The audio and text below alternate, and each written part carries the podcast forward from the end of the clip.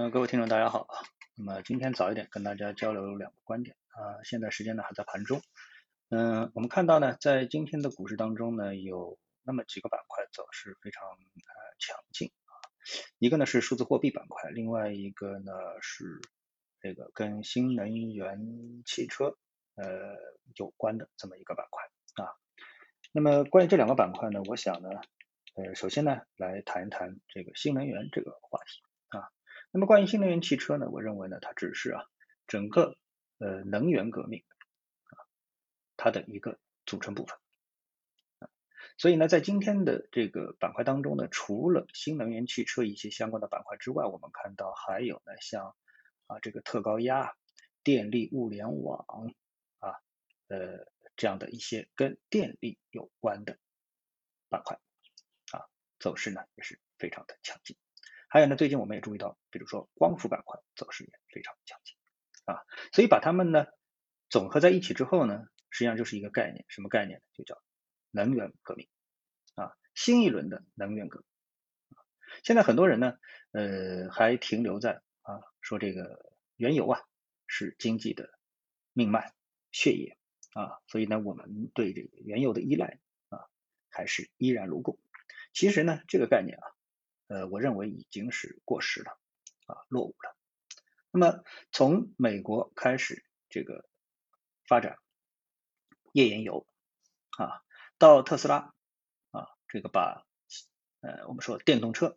啊，把它推动成为一个主流的交通工具啊，逐步的在替代这个汽油车啊。然后呢，我国呢又推出啊，像这个蔚来啊、理想啊、小鹏啊等等。啊，这种各种的电动车，以及呢和电动车配套的像充电仓、锂电池以及上游的锂钴电池等等啊，这样的一系列的产业链，所以呢整个的啊一个原油替代的格局已经形成，并且是轰隆隆的啊无可阻挡的一种历史潮流啊已经是扑面而来。所以呢，这个板块走强啊，是有它的这个整个的历史背景啊。那么这个背景呢，也是长期，因为我国是一个原油短缺的国家啊，长期受制于这方面的一个制约。那我们为什么啊会和一些我们说中东国家啊不得不搞好关系，包括像俄罗斯不得不搞好关系？原因实际上是因为我们缺油啊，所以呢，我们就出现了一些。不得不得罪美国的这样的一些啊这个行动，原因呢就是我们的原油啊是个短板，我们的能源结构当中原油是个短板，尽管我们已经大力的发展了啊风力、太阳能等等，但是呢我们一直都有一个啊打比方说就是汽车这一个行。业，我们的汽车的保有量显然已经是进入到了全球第一、第二的行列。那这就需要大量的汽油去支撑我们的这个汽车这个行业，但是呢，我们又是一个汽这个原油短缺的国家，所以在这里面呢，形成了一个矛盾嘛，啊，我认为并不是说我们的指导思想有什么问题，而是不得已而为之，对不对？啊，那么就好比说一个国家啊，它确实是种不出粮食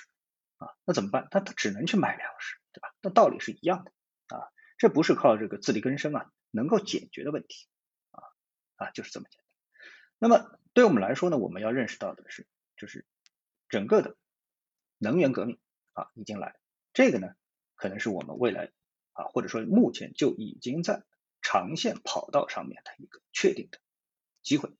啊，它不是一个短线的题材啊，它而是一个长线的机会。当然，如何布局啊，如何均选个股，这是另外一回事情啊。我们说一个大方向。这是一。那么今天呢，我们在市场当中还看到有一个数字货币板块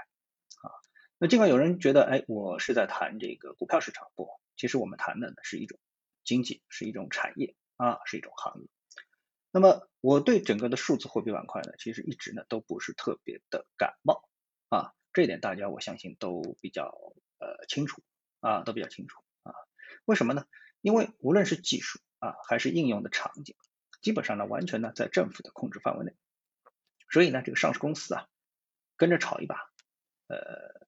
我始终觉得是有点提心吊胆的啊。当然这个呢就牵涉到了一种炒作的问题。那么从货字数字货币本身而言的话呢，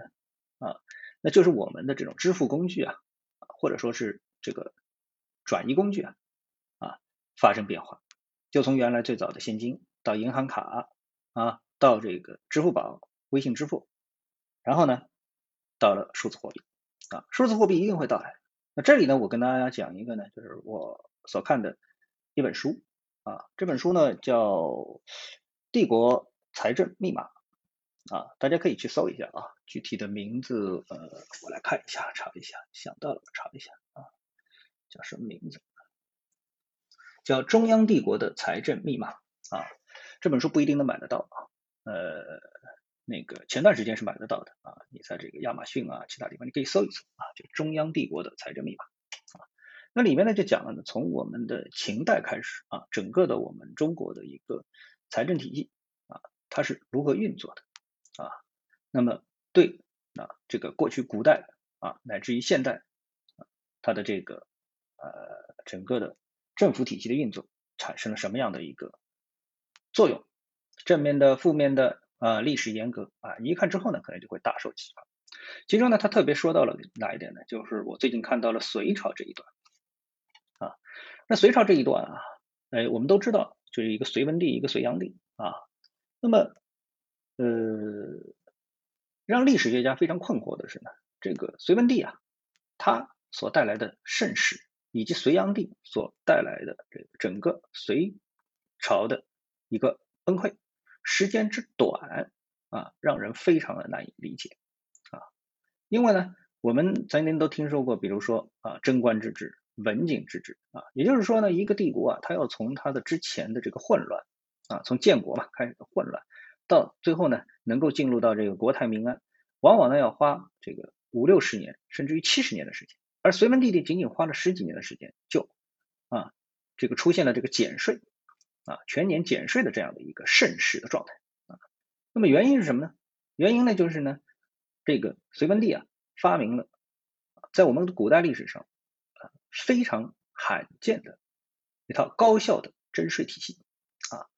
他把这个国民啊。有多少户口，多少人口啊？这个统计的清清楚楚，从而呢，使得呢这个国家啊能够非常精确的呃征收到他的这个税收。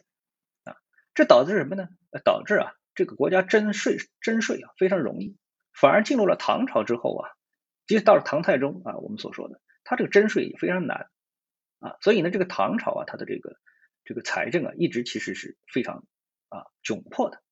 那么，所以呢，才会有啊，像我们这安史之乱啊，这个让那两个节度使啊，为什么这个节度使啊，他们就是属于这个拥有财政、军事的非常的这个独立权而，导致呢权力过大，从而呢出现了这个安史之乱啊，是这样一个情况。那么我为什么说这一段呢？就是告诉你啊，如果说我们这个进入到一个数字货币时代啊，那么我们的这个普通人啊，基本上在自己的个人财务方面啊，就没有任何的，可以说啊，有可能就是完全没有任何的隐私可言啊。那么这个呢，到底是好是坏？我觉得还是值得商榷的啊。好，那么我今天呢，就跟大家啊，这个说一些这样的一些方面的感悟啊，跟大家交流一下。谢谢，我们下次节目时间。